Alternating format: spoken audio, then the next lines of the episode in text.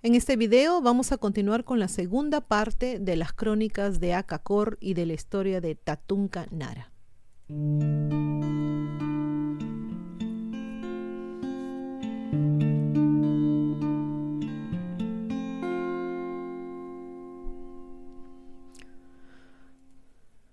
Tatunka Nara finalmente se convirtió en el nuevo líder tribal de los Uga Mongolala y en 1972 fue a Manaos para negociar con los blancos bárbaros en un esfuerzo por asegurar la paz con ellos, ya que sentía que era inútil seguir luchando. Fue durante ese viaje que conoció a Karl Brugger. Karl Brugger comprobó los elementos que pudo de la historia de Tatún Canara y descubrió que eran ciertos. Por ejemplo, Tatunka afirmó que salvó las vidas de 12 oficiales brasileños cuyo avión se había estrellado en la jungla al obtener su liberación de los indios Haisha que los habían mantenido cautivos. Luego los llevó a Manaus, donde conoció por primera vez a Karl Brugger. Según Brugger, la historia de Nara ha sido documentada en los archivos de Río de Janeiro, Brasilia, Manaus y Río Branco. La documentación de la historia de periódicos independientes está disponible a partir de 1968, que menciona a un hombre blanco cacique indio que salvó la vida de 12 oficiales brasileños al obtener su liberación de los indios Haisha y llevarlos a Manaus. Los testigos dijeron que hablaba un alemán deficiente, varias lenguas indias del Alto Amazonas y un poco de portugués. Fue durante el segundo encuentro de Tatunka y Karl Brugger que este último aceptó la oferta de Tatunka de acompañarlo a la peligrosa y prohibida selva tropical para ver la ciudad secreta de Akakor. El 25 de septiembre de 1972, con un rifle Winchester, dos revólveres, machetes, comida, hamacas, ropa selvática, medicinas y otras provisiones y equipo, Tatunka Nara Karl Brugger y un fotógrafo brasileño partieron de Manaus por el río y remontaron en automóvil los ríos Purús hasta la ciudad secreta. Una vez que llegaron al río Yaku, su plan era continuar en canoa hasta donde pudieran y luego continuar a pie a través de las estribaciones de los Andes hasta Acacor. Tatunka estimó que les tomaría unas seis semanas. El 5 de octubre, diez días después de salir de Manaus, Brugger informó que habían abandonado su barco en, perdón, Cachoeira inglesa y habían iniciado su último viaje a Acacor en canoa. A medida que se acercaban a su destino, Brugger y el fotógrafo se sintieron incómodos. Tatún Canara comenzó a pintarse franjas rojas en el rostro y franjas amarillas en el pecho y en las piernas como si se dispusiera a regresar a su pueblo. Ante ellos se alzaban las montañas nevadas de los Andes. En ese punto debieron haber viajado muy lejos del río Yacu y hasta el Perú. El 13 de octubre perdieron su canoa en unos peligrosos rápidos. La mayor parte de sus alimentos y suministros médicos se perdieron y sus equipos fotográficos quedaron destruidos. Esa fue la excusa que necesitaban Brugger y el fotógrafo para abandonar la expedición y regresar a Manaos. Estaban a solo 10 días de Acacor, pero Tatún Canara no siguió. Con un arco, un pequeño carcaj de flechas y un cuchillo de caza, Tatún Canara desapareció en la selva prohibida. 30 de diciembre de 1975. El satélite Landsat 2 fotografió un área del sureste del Perú a 13 grados sur de latitud, 71 grados 30 de longitud oeste. Las fotografías revelaron 12 pirámides cubiertas de árboles.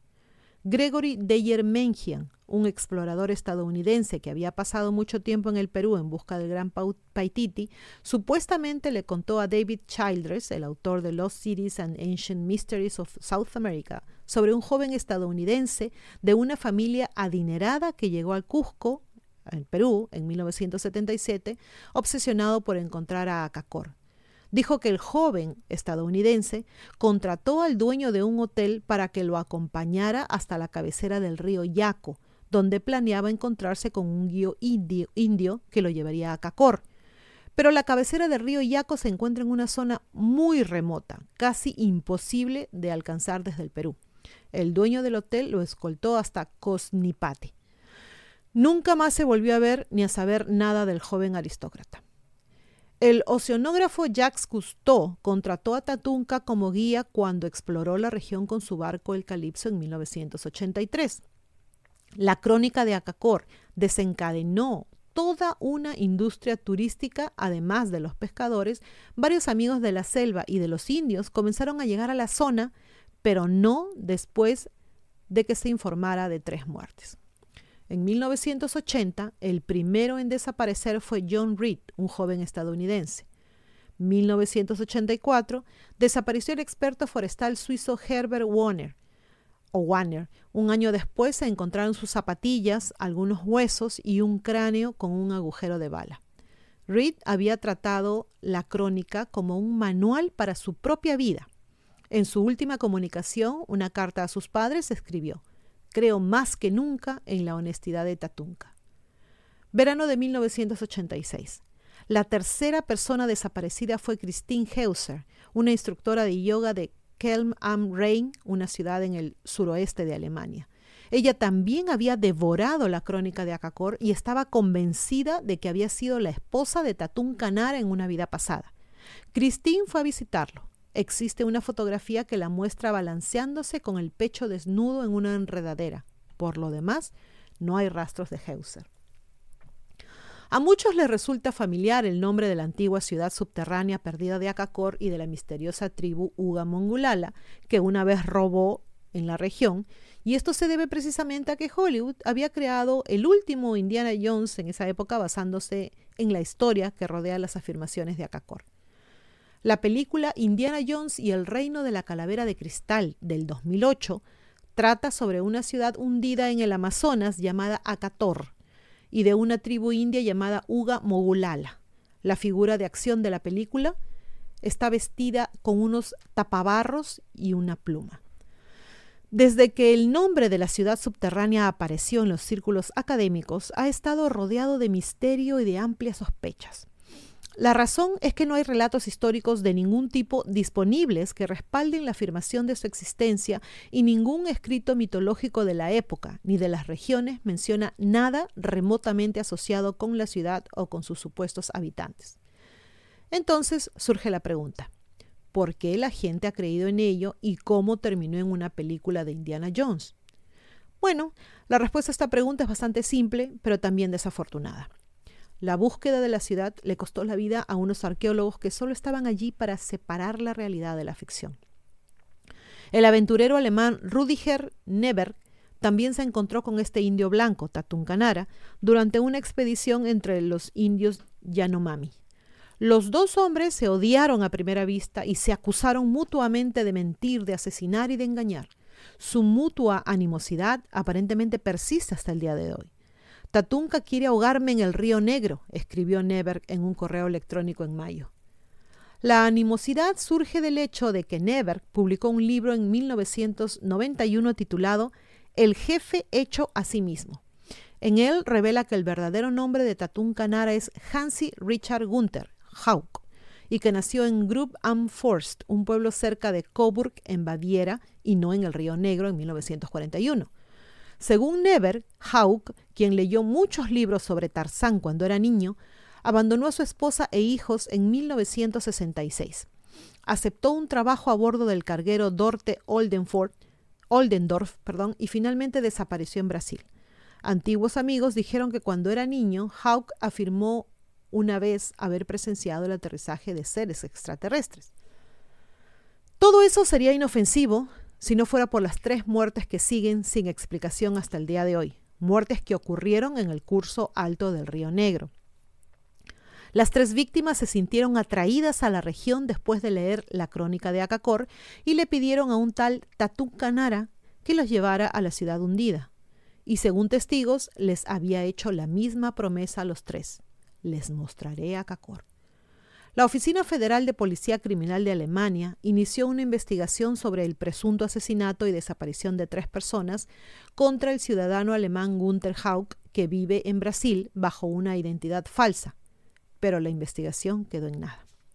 2014, Tatunka o Hauck fue descubierto en el Amazonas, en Amazonas, perdón, un centro comercial en Manaus entre Bob's Burgers y la tienda de ropa CIA C and A, actually, o sea, C y, bueno, es un anacrónico. Llevaba una bolsa de compras, pero era él, con ese rostro de actor, las manos y la piel correosa y abundante cabellera, hablando con acento de la región de Franconia en Baviera, y dice, Bom día, soy Tatunka. Después de todas las historias, rumores e intentos de demonizar al hombre, parece como si estuvieras frente a algún jefe indio ficticio o tal vez frente a Jack el Destripador. Esta es la historia del encuentro. El fotógrafo Johannes Arlt necesitaba una camisa nueva y Tatunka había acompañado a su esposa Anita a Manaos para una operación de ojos. Los dos acontecimientos coincidieron. Es la primera vez que está en Manaos en seis años, afirma. Es el tipo de coincidencia que parece una de las historias sobre Tatunka. Vamos a sentarnos, dice. No me gusta estar en la ciudad, prefiero estar en el bosque con mis indios. No parece importarle quién está sentado frente a él. No le interesa escuchar las historias de otras personas, solo la suya propia. Habla de sus días entre los indios Yanomami, cuando él y Anita dirigían una enfermería y una escuela.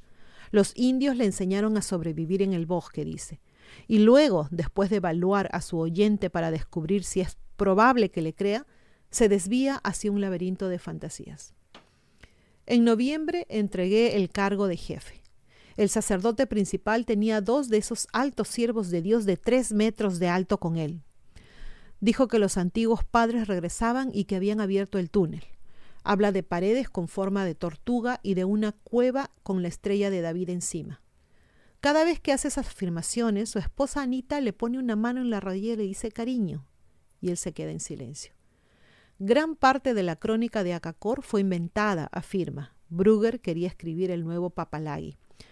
Acá quiero hacerles una parte y contarles que se sabe que en 1984 Brugger se encontraba en Río de Janeiro y fue asesinado a tiros. Se hizo la investigación correspondiente, pero nunca se llegó a saber por qué lo asesinaron. Algunos especulan que fue por robarle lo que tenía, otros dicen que fue Tatún Canara, que él tuvo algo que ver con el hecho, pero ¿por qué? ¿Tuvo su asesinato algo que ver con su libro o con el conocimiento de Acacor? Es una respuesta que es una pregunta que probablemente nunca tenga respuesta. En fin, continuamos.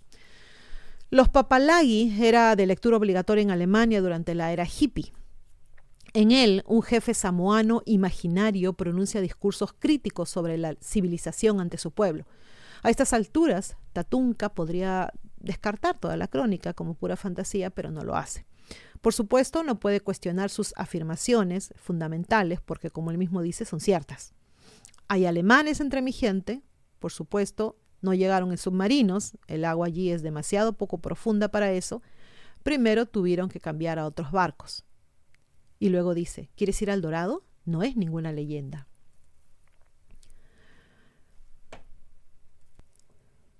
Nos volvemos a encontrar con Tatunka la mañana siguiente, esta vez sin Anita, en la lonja de pescado de Manaos, junto a las aguas negras del río Negro. ¿Quieres ir al Dorado? pregunta. No es ninguna leyenda. Encontré paredes como las de Machu Picchu. Puedo llevarte allí. Sin dudarlo, toma un lapicero y una libreta y comienza a dibujar el camino hacia el Dorado. Está en algún lugar en una meseta entre el río Aracá o Arazá y el río Demini. Sus historias son interminables, son complicadas, y al poco tiempo surge una sospecha. La ciudad perdida de Tatún Canara no está en la selva tropical en absoluto. Está a lo largo de Fullback, un arroyo de alta Franconia en Group Forst, de donde huyó Gunther Hauck. ¿Tatunka conoce a Gunther Hauck? Personalmente no, dice. Viajó una vez a Alemania, añade, y cuando estuvo allí se dirigieron a él como Gunther Hauck. Había también una mujer. Soy Tatunka. Punto. Gunther Hauck no es más que una piel que se ha mudado hace mucho tiempo. Como para demostrar su punto, Tatunka saca una tarjeta de identificación brasileña que lo identifica como indio y contiene un sello de la agencia brasileña encargada de los asuntos indígenas. Debió haber sido muy convincente como indio. Cuando se le pregunta sobre los desaparecidos, Tatunka dice, vivo con mi conciencia. He matado a mucha gente, pero yo era soldado y ellos portaban armas. No soy inocente, pero no maté a esos tres como me han acusado de hacerlo. La historia de los que les pasó a John Reed y a los demás probablemente seguirá siendo un misterio. El caso alemán contra Gunther Hauck, alias Tatun Canara, ha sido abandonado debido a, a la ausencia del acusado. Esto no deja más que sospechas. Mi nombre, Tatunka, significa gran serpiente de agua, dice. Tiene la costumbre de atacar a sus víctimas solo cuando no hay nada que perturbe sus actividades. Entonces, ¿qué queda aparte de la sospecha de que el hombre es un soñador, un impostor y un hombre talentoso y autoinventado? Una persona que ve la existencia de su certificado de nacimiento como nada más que una mera posibilidad. El legendario autor Eric von Daniken lo resumió muy bien en el libro cuando escribió el prefacio del mismo. Los científicos no son los únicos que se enriquecen explorando lo desconocido. Karl Brugger, nacido en 1942, después de completar sus estudios de historia contemporánea y de sociología, viajó a Sudamérica como periodista y supo sobre Acacor. Desde 1974, Brugger también ha sido corresponsal de emisoras de radio y de televisión de Alemania Occidental. Ahora se le considera un especialista en asuntos indios. En 1972, Brugger conoció a Tatún Canara, hijo de un cacique indio en Manaos en el encuentro entre el río Solimoes y el río Negro, es decir, al comienzo del Amazonas. Tatún Canara es el jefe de los indios Uga Mongulala, Daka y Haisha. Brugger, escéptico y concienzudo investigador, escuchó la realmente increíble historia que le contó el mestizo.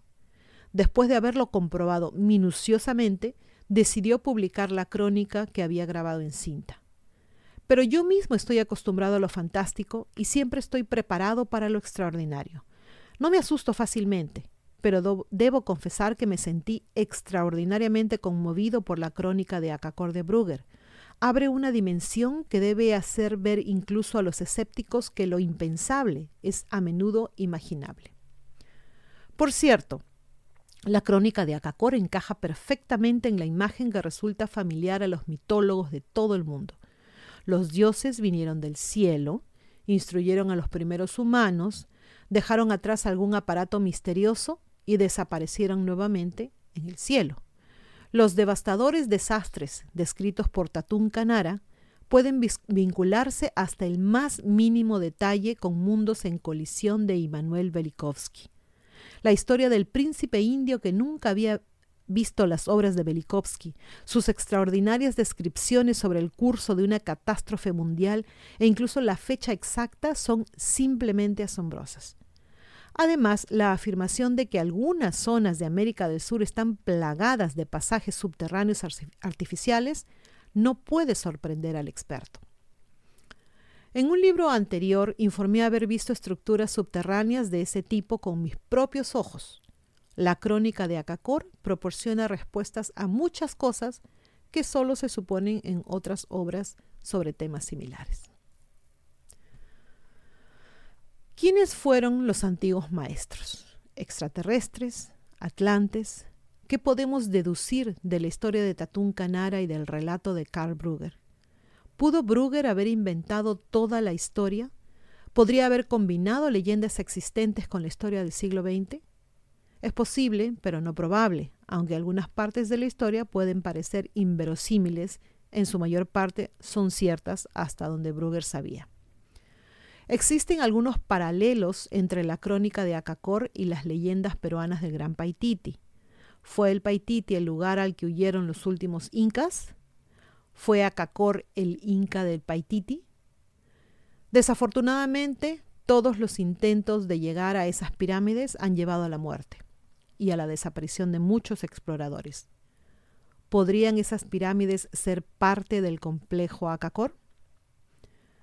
Hay una actualización que se realizó, bueno, no es muy actual, el 18 de enero del 2006, que dice, el autor de uno de los artículos de donde saqué esta información, que se hace llamar Abramelín, o sea, eso lo digo yo, dice haber recibido un correo electrónico ah, con esa fecha de un misionero en Brasil informándole que Tatún Canara no solo está vivo y bien, sino que vive en la misma calle en Barcelos Dijo conocer a Tatunca y a su esposa brasilera o brasileña y que éste continúa llevando a europeos a expediciones por la selva y que es famoso por ser el único gringo que dice ser indio. Bueno, Tatunca nos ha hablado de ciudades gigantes, pero nunca de gigantes. Después de establecer ese poderoso imperio, eh, dice que supuestamente este ser ascendió a la montaña de la luna que se cierne sobre Machu Picchu y en un disco volador se alejó para siempre de los humanos. ¿No nos recuerda eso un poco a la ascensión de Jesús a los cielos? Y de otros personajes también, ¿no? Luego, cuando los blancos bárbaros comenzaron a avanzar hacia su territorio, los antiguos residentes de Acajim buscaron refugio bajo tierra, nos cuenta. Esto también nos recuerda un poco o mucho al caso de los incas y al caso de los mayas. Bueno chicos, ¿qué les pareció este, este video? Me pareció muy, muy interesante. Otra cosa, eh, en la caja de comentarios les voy a dejar el link a los videos a los que hemos hecho referencia en este, que es La ciudad perdida de Z, y también el otro que se llama ¿Dónde se encontraban las Amazonas realmente? Ambos videos son también de este canal de Ileana Historia. Bueno, por favor no se olviden de compartir y como siempre se portan bien, se cuidan mucho y a pesar bonito. Chau.